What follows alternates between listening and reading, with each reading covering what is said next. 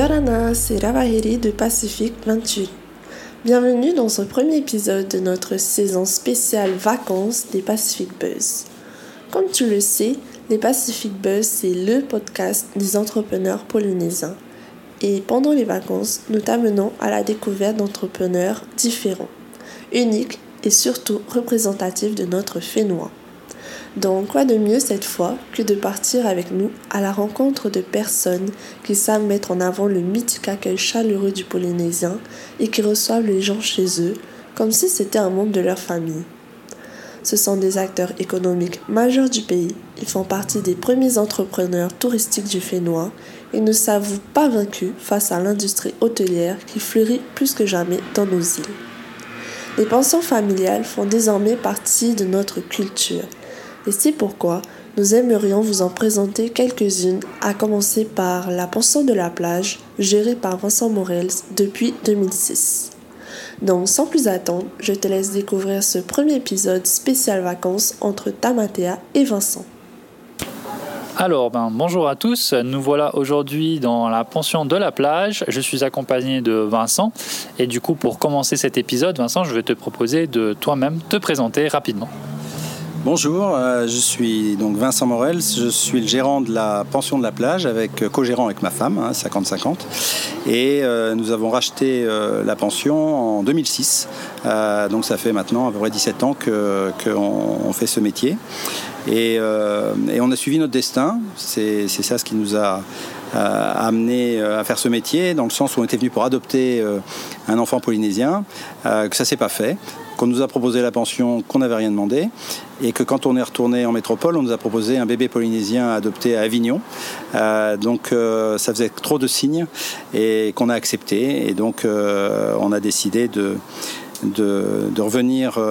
Avec un, bébé polynésien en Polynésie plutôt que de rester en métropole et, de reprendre cette activité de pension qui finalement nous était un peu tombé du ciel. Et puis, et puis ensuite, on a adopté un deuxième bébé euh, dans la tradition Fahamou euh, et qui nous a convaincus de, rester en Polynésie et d'avoir ce métier qui nous permettrait à la fois d'en vivre et également de pouvoir rester toujours avec nos enfants euh, et, de pouvoir s'occuper d'eux et, de les, et, de les éduquer. voilà, voilà la, raison d'être de notre présence en Polynésie et, et de ce qu'on y fait.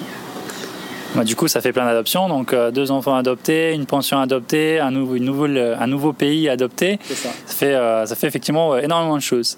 Et donc, aujourd'hui, vous avez pris, enfin, vous avez cette pension, la pension de la plage. Aujourd'hui, qu'est-ce que, est-ce que c'est votre la seule activité professionnelle que vous avez, ou est-ce que vous avez d'autres compléments d'activité professionnelle à côté de, de la gestion de la pension? Alors aujourd'hui, euh, tout notre temps est, consacré à, cette, euh, cette, activité. Euh, la pension a, 12 unités, donc ça prend énormément de temps. Et, ça me semblerait difficile de, de faire d'autres activités en plus, compte tenu qu'en plus, au départ, ben, il y a un investissement qui est lourd. donc ça demande beaucoup d'efforts, beaucoup de travail pendant euh, plus de 10 ans euh, pour déjà ne serait-ce qu'arriver à, rembourser les emprunts. Euh, et ensuite, on peut commencer à se permettre effectivement d'embaucher un peu de personnel supplémentaire pour pouvoir souffler un peu. Et, puis ben, le temps passe et on devient moins jeune. Et, et puis l'idée de reprendre des entreprises quand on avait passé la soixantaine, c'est un peu différent. donc non, j'envisage pas de reprendre d'autres activités aujourd'hui. Ok, donc euh, très bien. Là, finalement, quand, on se pose la question, la, motivation qui vous a poussé à vous lancer dans le secteur de, la pension de famille, c'est pas vraiment euh, une volonté euh, interne, c'était quelque chose un peu qui s'est fait au hasard de, la rencontre, de la visite en Polynésie. Alors c'était effectivement suivre le destin qui, s'ouvrait à nous, euh, accepter le destin. Euh, et, donc euh, on, a, on a choisi de faire un, an de congé sabbatique par rapport à, nos métiers précédents. Moi j'étais responsable d'une ingénierie, d'une agence d'ingénierie, ma femme faisait de la recherche, donc on était complètement dans un autre domaine. et puis bah, on s'est dit il y a trop de signes qui nous poussent à, venir ici et on se donne un an.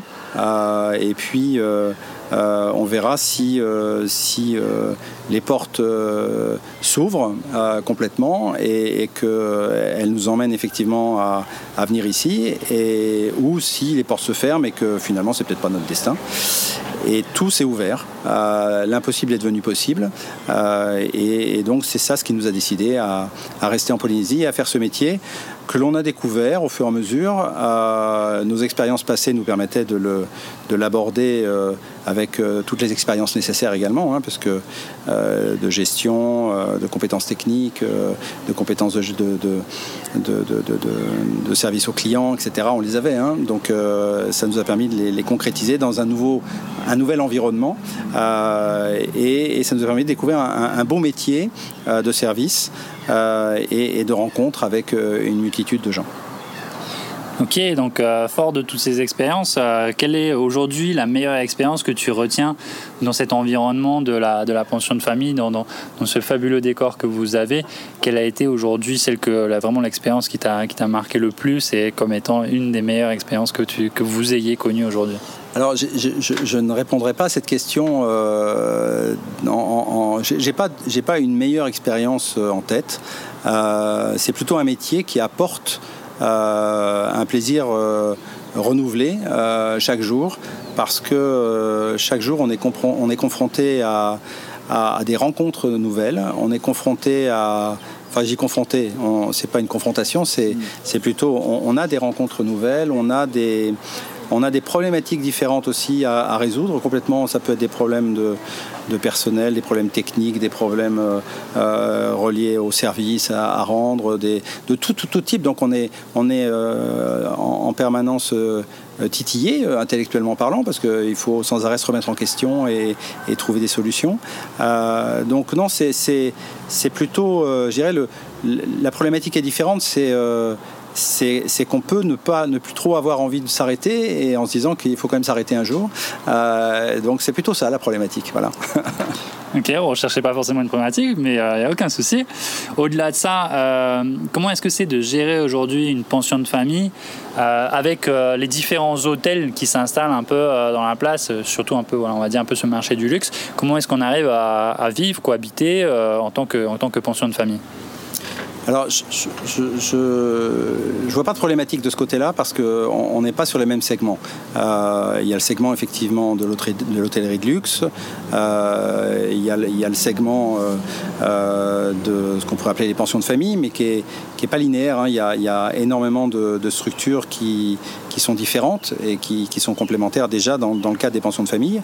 Et puis, il y a également la valorisation de foncier qui est représentée par ce qu'on appelle souvent le Airbnb euh, où là, c'est des gens qui ont, qui ont réalisé des investissements euh, immobiliers et qui cherchent à les rentabiliser pendant une période de temps euh, sous forme de location à court terme, sans nécessairement y ajouter les services qu'on retrouve dans l'hôtellerie et, les pensions. Donc on a trois segments aujourd'hui qui existent, qui, cohabitent et qui permettent, permettent d'accepter une clientèle différenciée et d'augmenter quelque part le volume de cette clientèle euh, qui vient sur la Polynésie et donc d'augmenter l'autonomie euh, financière également de la Polynésie. Euh, donc je ne pense pas qu'il y ait de, soucis de ce côté-là, sachant qu'en plus les gammes de prix ne sont pas les mêmes. donc on est bien sur des segments, on est bien sur des segments différents. Après les, les, stratégies de, rentabilité d'un établissement, ça va être le, de, voir comment effectivement on peut se différencier, soit par rapport à la, localisation, soit par rapport au service particulier qu'on peut rendre, euh, soit par rapport euh, euh, au positionnement que l'on a. les uns vont être dans la montagne avec une vue magnifique, les autres vont être au bord de mer, mais avec les problématiques liées aussi au fait d'être au bord de mer. Enfin bon, chacun va avoir des, plus et des moins, et, c'est cette différenciation-là qui va permettre aux uns et aux autres de, de pouvoir euh, remplir et de pouvoir euh, vivre de, leur activité. Ok, euh, très bien. Et aujourd'hui, si tu devais faire un, peu ce, bilan, on va dire, c'est quoi les, challenges en fait que, en tant que gérant, de, gérer une, pension de famille? C'est quoi finalement les plus grandes difficultés que, tu rencontres? En fait, pour une petite entreprise par rapport à une grosse, et, la situation qu'on a actuellement, c'est qu'il faut quasiment être équipé avec les mêmes outils qu'une grosse entreprise. Et aujourd'hui, on a la possibilité de le faire.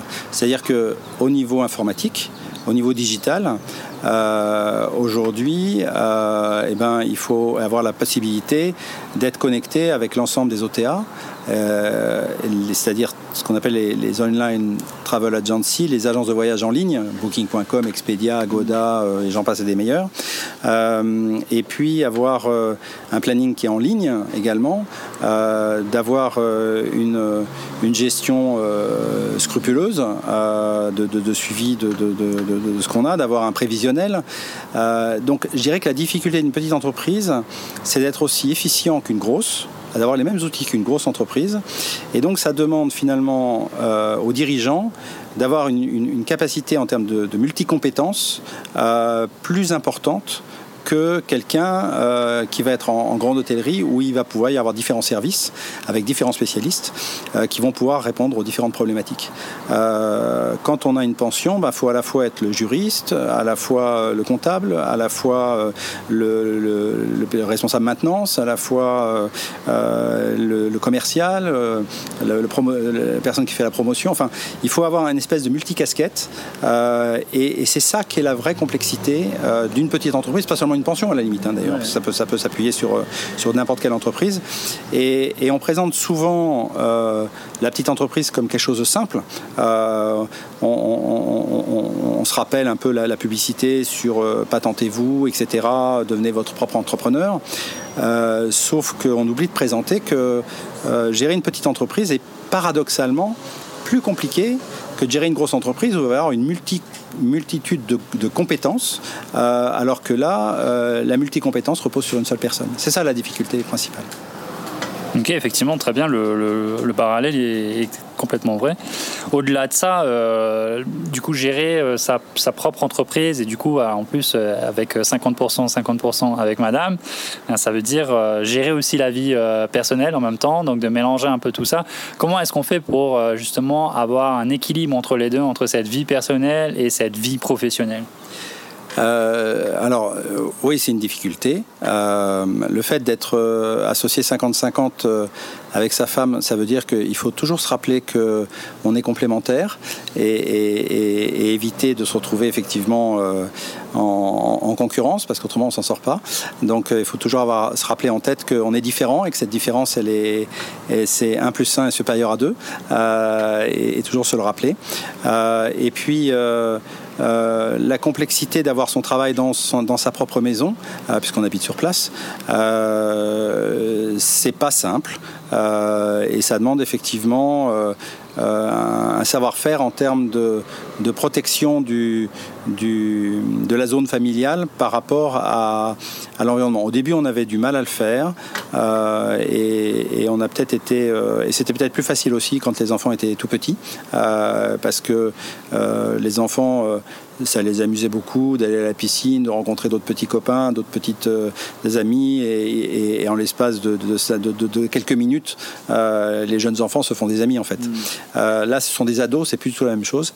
Donc, ils ont besoin de, leur propre intimité, et, et c'est plus difficile pour eux d'accepter finalement d'être au milieu de, beaucoup de monde. Donc, il a fallu améliorer notre cadre de vie privé.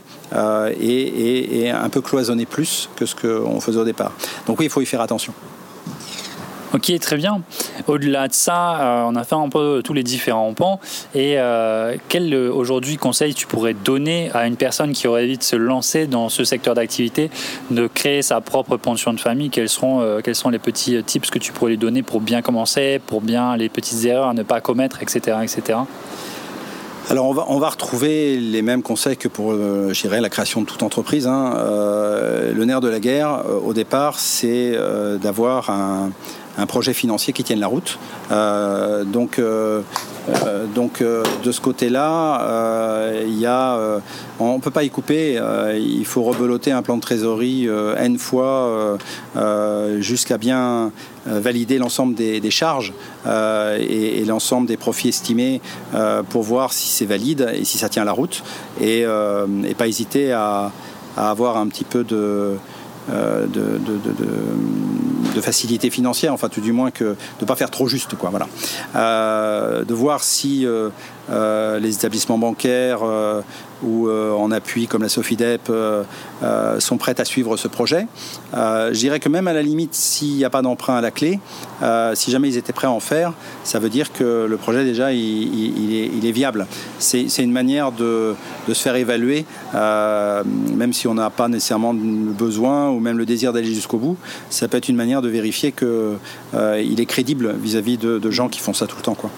Euh, et, ensuite, on va y retrouver la même problématique effectivement que d'autres entreprises, c'est-à-dire que est-ce que mon positionnement est cohérent euh, Est-ce que les, mes moyens de promotion, de commercialisation sont cohérents aussi pour arriver à remplir correctement Ça ne sera pas du tout le même, le même raisonnement si on est sur l'île principale Tahiti euh, ou Bora Bora, là où tous les touristes vont, que effectivement si on est sur euh, une île éloignée où il y a euh, bah, déjà s'il n'y a pas s'il n'y a pas de bateau, c'est évident que ça pose un problème. Donc, donc voilà, il faut se poser tout de suite les questions de comment les touristes peuvent venir, est-ce qu'on peut leur faciliter la tâche, combien ça va coûter en plus par rapport à. donc voilà, donc il y a vraiment une, une, réflexion de, positionnement, de savoir comment on peut véhiculer l'information pour que les clients viennent et comment ils peuvent venir eux-mêmes euh, et, avoir un volume suffisant pour, euh, pour répondre aux, charges qui vont, qui vont exister. Voilà. Mais c'est des raisonnements d'entreprise générale. En tout cas, euh, merci Vincent.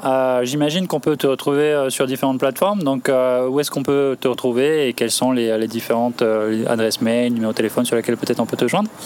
Alors le, numéro de, ma réception c'est le 40 45 56 12 et sinon oui j'ai un site internet euh, Pension de la plage euh, www.pensiondelaplage.com enfin il suffit de taper Pension de la plage et puis, et puis euh, vous aurez accès à notre site internet, notre Facebook ou, ou même notre site de réservation en ligne.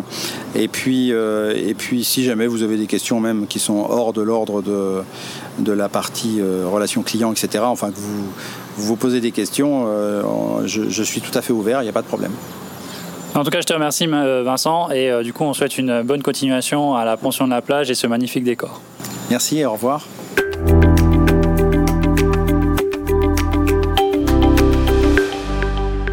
Si cet épisode t'a plu, n'hésite surtout pas à le partager avec tes proches, tes collègues ou bien ta famille. N'hésite pas également à le partager sur les réseaux sociaux et à le noter sur ta plateforme de podcast préférée. Ce sont bien sûr tes retours et tes partages qui nous aident à continuer. À très vite pour un nouvel épisode, toujours à la rencontre de ces entrepreneurs si particuliers. D'ici là, prends bien soin de toi et à bientôt. Nana!